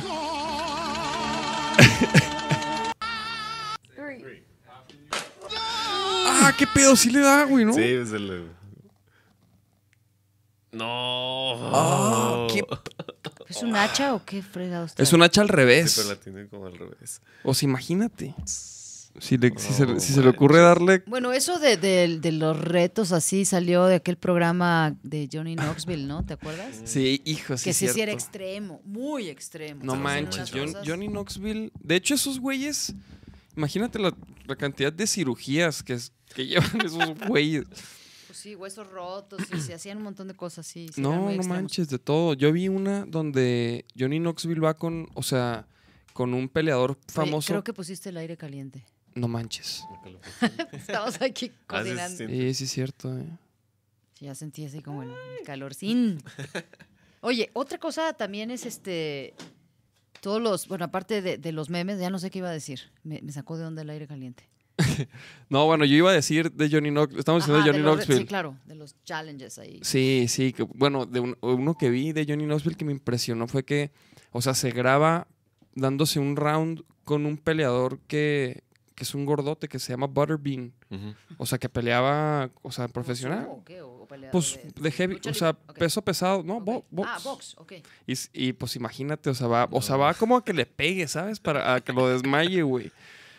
No manches, o sea, hay- Ah, ya sé qué iba a decir, lo de, lo de- o sea, también en el- la moda esta de los selfies en lugares súper Ah, peligrosos y gente que se ha muerto porque sí. se toman un selfie en el edificio no sé qué y se caen y se matan, ¿no? Oye, como, como, yo, si viste que salió la serie, la de Chernobyl. Ajá. Pues raza ya está yendo a Chernóbil, güey, a ch- Uh. echarse su selfie. No, Y pues no es la, no es la mejor idea, chavos. No, no es la mejor idea, definitivamente. ¿A ti te gusta ver series o algo así? ¿O Sí. alguna vez? ¿Y cuál, cuál, cuál es la última así que dices, que viste que dijiste, wow, la recomiendo? ver, híjoles, que luego se le olvidan a uno todas las series. Mindhunter está buena, me gustó. Ah, esa me la recomendó Nacho. sí, que este, ya salió la segunda temporada, que está buenísima. Este. Peaky Blinders. ¿Esa de qué es? Esa es de unos este Porque la he escuchado bribones ingleses, este toda una pandilla. Está buena y la música es muy muy buena. Órale, Justo órale. empecé a ver una película que es como la continuación de, de Breaking Bad. Ah, es como claro. lo que le pasa después a, a- a este. ¿Y ya la viste? Eh, pues estoy viéndola. Ah, ok, ok. Pero luego, no sé, creo que es un, un arma de dos filos todas estas plataformas. Sí. Porque antes esperabas que salía un capítulo cada semana, entonces lo veías y ya, ¿no? Y ahora de repente dices, pues, ¿por qué no? Me puedo echar un maratón, ¿no? Está padre, pero por otro lado, a mí me pasa que dejo de leer, ¿no? O sea, en la noche, en lugar de ponerme a leer un poco, a veces digo, ay, bueno, un poquito de Netflix, ¿no? Y está muy mal, no lo hagan. Sí, porque un poquito de Netflix y luego, pues, ya nomás le pones om- omitir intro. Exacto, vámonos. Órale. Sí, no, hay, hay muy buenas series, hay muy buenas series, pero también hay mucha basura. Eh, sí. ¿Sabes qué me impresiona a mí? O sea, cuando, cuando ya a lo mejor estás en el momento de que, ok, ya vi la, las series que, que quería ver. recomienda, claro. Ajá, entonces como que, ¿qué veo? Y estás ahí pican, picándole. Ajá. Y como que, ah, voy a ver esta, ¿no? O sea, por ejemplo, es que yo me he fijado que, que o sea, como que me fijo, me fijo en, en la imagen, me o sea, le leo ahí como la reseña, Sí, sí, claro. veo el título, ¿sabes? Como, o sea, como que hay cosas en las que me fijo para, para decir, bueno, voy a dar No, de chance a hecho, esta además serie. de lo que ahí mismo te reseña, porque tampoco te van a poner ahí, es una porquería, ¿no? Ujú. Pero hay sitios especializados donde puedes ver un montón de críticos súper, este, muy, muy pesados. Y ahí ya puedes ver si vale la pena perder el tiempo viendo esa serie o no. Pero como cuál, como cuál, qué, qué- qué página o qué? No me acuerdo ahorita, pero hay, hay como páginas específicas de, de rating, ¿no? Que te, de críticos, ¿no? Ah. No, no, no, no me acuerdo ahorita ninguna, pero, pero que sí puedes este, revisar, ¿no? Si, si la serie de veras está bien rankeada, si, si vale la pena, porque pues, en lo- la información de Netflix no te va a decir no la veas una porquería, ¿no? Sí, pero, ajá, exactamente. Por eso mismo es como, o sea, como por qué vas a escoger una sobre de otra. Si no, Pues si es no que- sabes nada es de que ni depende una. también de, de, de qué quieras ver, ¿no? Si quieres ver algo ligero, si quieres ver algo oscuro. Hay series que son muy densas, ¿no? Digo, yo me acuerdo cuando vi Breaking Bad, sí fue como, Ajá. ¿por qué estoy viendo esto? Pero no podía parar de verla, ¿no? Fíjate Este, que yo nunca la vi. No, y lo- Po- por y ejemplo, Los y- Sopranos es de mis series favoritas. Y te voy a ser honesto que fue por lo mismo, porque de repente, no, o sea, me estresaba mucho viéndola. O sea, de que no, de que no, ya, ya no quiero ver esto, es mucho. O sí, sea, es como me- las series de narcos, ¿no? La serie de narcos está buena, pero, pero de pronto dices, híjole, ¿por qué estoy viendo esto? Si también la realidad está, o sea, lo que está pasando afuera es lo mismo. Y pues sí, sí, sí. depende que quieras, ¿no? Porque a veces estás en el mood de hoy, tengo ganas del fin de semana de ver una serie estúpida y ridícula y reírme, ¿no? Ajá, claro, claro, claro. Este, y se vale. Y también, también hay gente que le gusta ver algo más complicado. A ti, por ejemplo, a mí, a mí la neta me, me gustan como, la neta me gusta la ciencia ficción, me gustan los temas así futuristas, me gusta el- lo de inteligencia artificial, todo eso, la neta, me he dado cuenta Y que, por ahí vas. que, sí, por ejemplo, vi una serie que se llama Mejores que nosotros, que es una serie rusa, Ajá. y se trata así como de un robot, ¿no? Y la neta, no manches, me la, me la chuté toda. Este, y, y no sé, ese, ese tipo. A ti, por ejemplo, ¿de cuál es? O de lo que caiga. No, no, no, de lo que caiga, no. Por ejemplo, los documentales Las- me gustan. Las policíacas, ¿verdad? Las policíacas me gustan. Por ejemplo, vi Dexter y me gustó muchísimo. Este, Mm. así de series así clásicas, House, me gustó muchísimo. Ajá, claro. Pero, por ejemplo, el otro día y dije, a ver, voy a ver algo. Como no veía nada, dije, voy a ver un capítulo de Friends, que me parece una serie buenísima. Es viejísima, pues hace no sé cuántos años se acabó. Pero está en Netflix y, y bueno, muy divertida. Sí, sí. Muy tonta, Friends, pero es muy divertida. Un clásico. ¿Tú, Charles? Mm, ¿Tú cuál, cuál? Pues he visto pocas. Mm, ¿Cuál estaba pensando? Ah, una que me recomendó Chris Jiménez, que anda por ahí. Saludos. El Cris D. Saludos. La de Gotham. Que en su Ah, momento sí. me clavé bien machín y estaba. Yo "No también, mames". la de Gotham. Oigan, ¿y ya vieron Joker? No. Ya. Sara, es que yo no, yo no he podido. No, bueno, pues con la espalda y el hijo. No he podido, pero, pero sí. ¿Tú ya la viste? Sí, la vi antier. Y, y sí, vale la pena. Sí, yo creo que le hicieron una publicidad así de la película del año. Me parece que, que está un poco sobrevaluada, pero me parece que, que está también muy bien hecha. Phoenix está muy bien, pero va a ser una película de muchos contrastes, ¿no? Sí, A mí me gustó, me gustó. sí, está muy. ¿Tú ya la viste también, Charles? Sí, ya la vi. No Vamos Órale, a, órale. a hacer spoilers, pero... No, Sí, no, no digan spoilers, No, por no, favor. no vamos a sí, sí vale la pena verla, claro que Pero sí. sí te gustó a ti, Charles. Sí. De hecho, pasó una anécdota ahí como ad hoc a lo que venía la temática de la película justo antes de comenzar. ¿Qué, güey? Déjales, déjales cuento, está medio, A ver, medio- a ver, a ver, está a medio ver. chafón, pero bueno. Estábamos esperando que empezara la función y se descompuso el proyector y nada más escuchaba el audio. Yo dije, ah, pues han de ser como spots de radio, ¿no? Tipo comerciales. Ajá, Y no, llegó el encargado y no, disculpen, no estamos cambiando el, el foco ajá. y tiene que calibrarse y vamos a tardar un ratito más. Y ya tardaron como unos 45 minutos, media hora. Wow. Y pues ya la raza estaba bien Eri- nefasteada, eriza, no sé, así como aventando rara, así de así. hielos y palomitas. Y en una de esas llegó una chavita como de las que trabajan ahí que, que le han de haber dicho, oye, ve y dile a las personas de esta sala que ya mero, ¿no? Y pues la morra le tocaron así como, Unas mentadas de madre. sí, así bien. Chiflidos. Pero así Y como de, gratis, nada. Se, se convirtió en el Estadio Jalisco, ¿no? Ahí la sala. pero como de una forma un tanto déspota, ¿no? De unos morros que andaban ahí enfrente como diciendo como ondas tipo, ay, mi tiempo es valioso, que no sé qué, así como muy, Sí, como si fuera... muy, insu- muy insultante el rollo, ¿no? Así. Ajá, claro. Pues sí, ya pero son cosas que, que no están hechas a propósito, ¿no? sí, Bueno, exacto, o sea, claro, no. Sí, sí. Lo que podrían haber hecho es decirles, bueno, los que se quieran ir, su boleto para otra función, ¿no? Pues, ¿qué haces? Sí, precisamente, de hecho, nos quedamos a ver qué onda y, y empezó la película, pero se veía todavía descalibrada la imagen, ¿no? Como si estuvieras con, ¿cómo se llama esa ¿Con cosa? 3D? Miopía. Ah, Así como que no veías bien enfocado. Y dijimos, no, hay que pedir otra función y ya salimos y cómodamente llegamos y nos dieron así otra, otra entrada para otra hora. Pero porque llegamos en modo tranqui, ¿no? Y así de rápido. Pero había raza que había... Llegaba un güey, la hacía de pedo, les gritaba. Uy. Se tardaban un montón y les daban su reembolso. Y otra vez. Otro güey, lo mismo. Y así, otro güey, lo mismo. Así como que... Sí, es que, ¿Por es que claro, porque eso, eso también es lo de hoy. O sea, indignarte, este, ofenderte, ¿no? Por todo. Pues, Eso a mí, hijo, eso a mí, a mí se me hace como que Pero hay un yo- ex- es- llega un extremo, ¿no? Sí, y creo que tiene mucho que ver con, pues, con el estrés en el que vivimos ahora, ¿no? O sea, todo tiene que ser inmediato, hay mucho más tráfico, hay la velocidad de las cosas, es, es sí, es un... Yo es creo que también tiene mucho que ver como con el internet, o sea, con el hecho de que de las redes sociales, o sea, antes, por ejemplo, por ejemplo, yo cuando era niño, si yo le quería decir algo a Michael Jackson, o sea, le tenía que escribir una pinche carta que Exacto. en su vida le iba a ver. Ahora le puedes mentar la madre a Obrador, a quien quieras, por Twitter.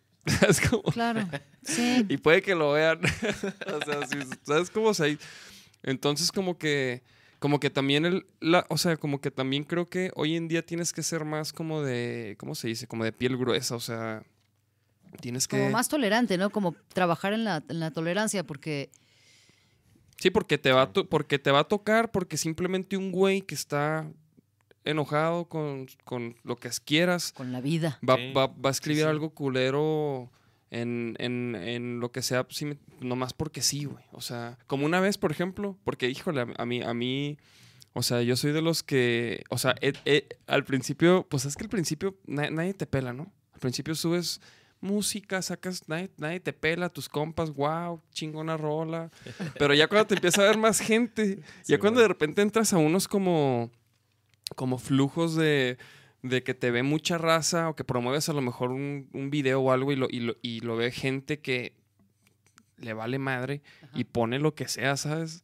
Entonces un güey una vez puso algo así como, en, en una publicación de, de Vaquero Negro, puso esto, esto está de la verga, algo así, ¿no?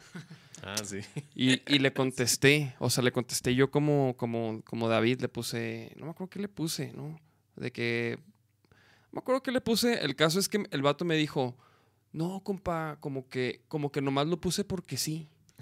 Pues es que ¿Sabes eso, cómo? o sea, O sea, como que... Claro, o sea, el- todo o el Facebook y el Instagram, todo eso, la gente siente que tiene el derecho de opinar de cualquier cosa y de, de- de- sí, de, de criticar sin tener ninguna información, ¿no? ah- Pero también no te tienes que enganchar, porque pues, es- No, pues así, así es como he aprendido, Sara. Claro. Así he aprendido de que, ok, Chido. cabrón, hay vatos que sí, o sea, que van a escribir algo culero nomás porque les, se van a reír, güey. O sea, porque, ah, esto está bien culero, ja, ja, ja".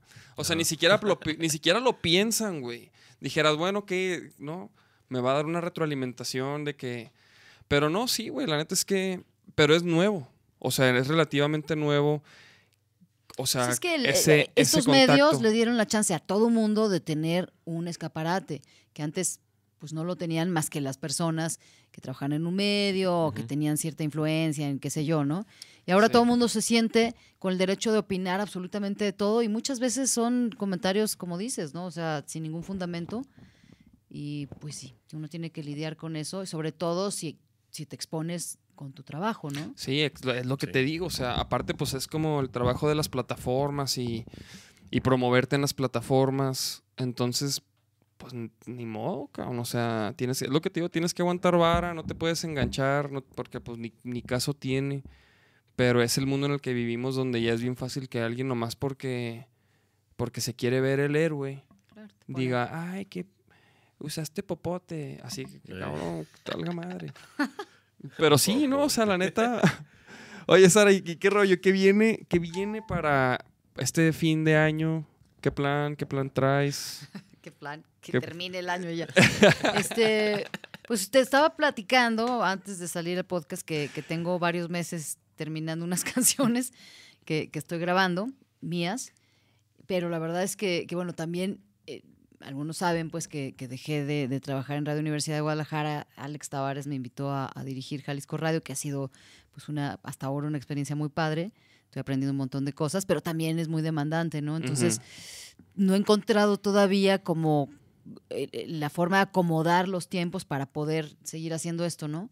Entonces, yo quisiera, por lo menos a fin de año, sacar, hi- hicimos un EP que está en proceso, que son unas versiones no acústicas eh, como en el sentido tradicional, pero, pero sí como versiones distintas de, de canciones de, de mis tres discos. Vino Rafa González, el señor González de Botellita, grabó unas percus. Este, en algunas canciones habrá nada más dos instrumentos, en otras habrá una cuerda y, un piano, no sé, esto- estamos viendo eso, pero ahí está parado, ¿no? Y luego tengo un par de canciones nuevas que están a medias también, pero pues sí, ojalá las pueda terminar para, para fin de año. Y con la dosis también tenemos ahí cosas en proceso. Y bueno, pues Pues está. Paciencia, que- Paciencia, sí. pero ojalá y, y, y podamos escuchar todos un poco de todo, espero que sí. ¿no? Espero que sí. Sí, y bueno, de- la verdad es que el, el estar tocando con Outsiders, pues también me mantiene como un poco tranquila porque, porque sigo cantando, ¿no? Quizá no, no cosas mías por ahora. He estado un poco como, como desafanada en esa parte. Pero, pero bueno, el- ¿Y los Outsiders cuándo, cuándo tocan? acabamos de tocar en la Feria del Libro de Aguascalientes, vamos a tocar Ah, el... Sí, vein- cierto, pues, sí vi, sí vi. De repente son eventos como... Sal- lo que va saliendo ahí, Sí. los invitan. Exacto. Oye, este. No, pues que toda madre. La, la- la neta, sí, pues, o sea. La neta, cuando, cuando no, no me acuerdo en dónde escuché que andaban haciendo música con la dosis. Y dije, órale, yo quiero escuchar eso, ¿no? Sí, ya está, ya está una canción casi terminada. Lo que hicimos fue una versión nueva de, de Nada, de, de la que fue el primer sencillo de, de la dosis, que está ya ahí en plataformas, que quedó padre. Fue así como un refresh de, de la canción.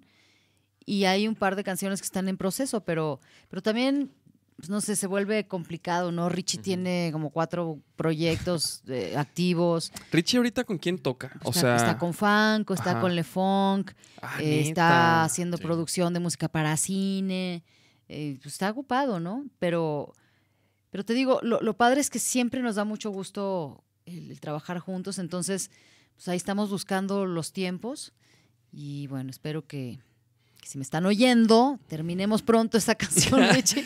Es para que ustedes, cabrones, se pongan las pilas, acaben Por esas favor. rolas. A ver, vámonos pues con, con esta rola. ¿Cuál es? Es la que tiene el circulito naranja, esa es la versión nueva. Acá abajo, el, el que tiene como, el, como la esferita, esa es Ah, la versión nueva. Perfecto, a ver. La grabamos ahí con el buen Sergio Madrigal. Pues ya está, Sara. Pues muchísimas gracias por venir. La Hombre, neta. gracias a ustedes por No, no, no, la Gracias. neta. Muchísimas gracias. Siempre, como te decía, o sea, aquí no, no invitamos a gente nomás que anda haciendo cosas. O sea, nos gusta invitar gente que, que admiramos Muchas gracias. y que. O sea, y que, y que tiene mucho que compartir, ¿no? Entonces, la neta, muchas gracias por venir. Pues muchas gracias y por pues ahí invitarme. estamos, ahí estamos. Y, y escuchen el programa, este, a mí me encanta, la parte que me gusta de la radio es el, través de, de ese medio que sigue siendo entrañable, que va a seguir, a pesar de Claro. todas las plataformas, la radio es la radio.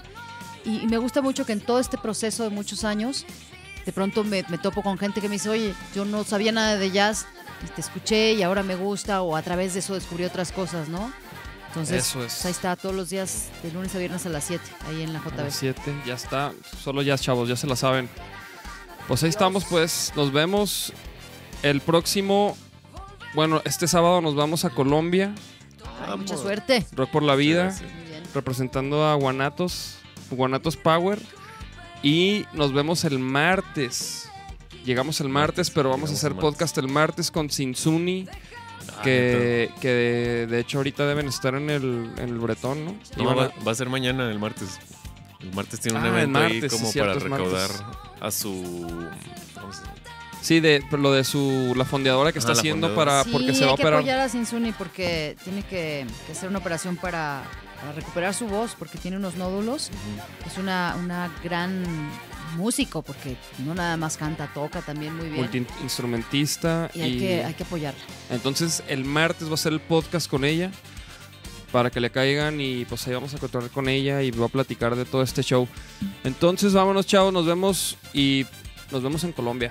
Chavos, Colombia, yeah. No queda nada, nada, nada queda. No queda nada. No queda nada, nada, nada queda. No queda nada, no. No queda nada, nada, nada queda. No queda nada.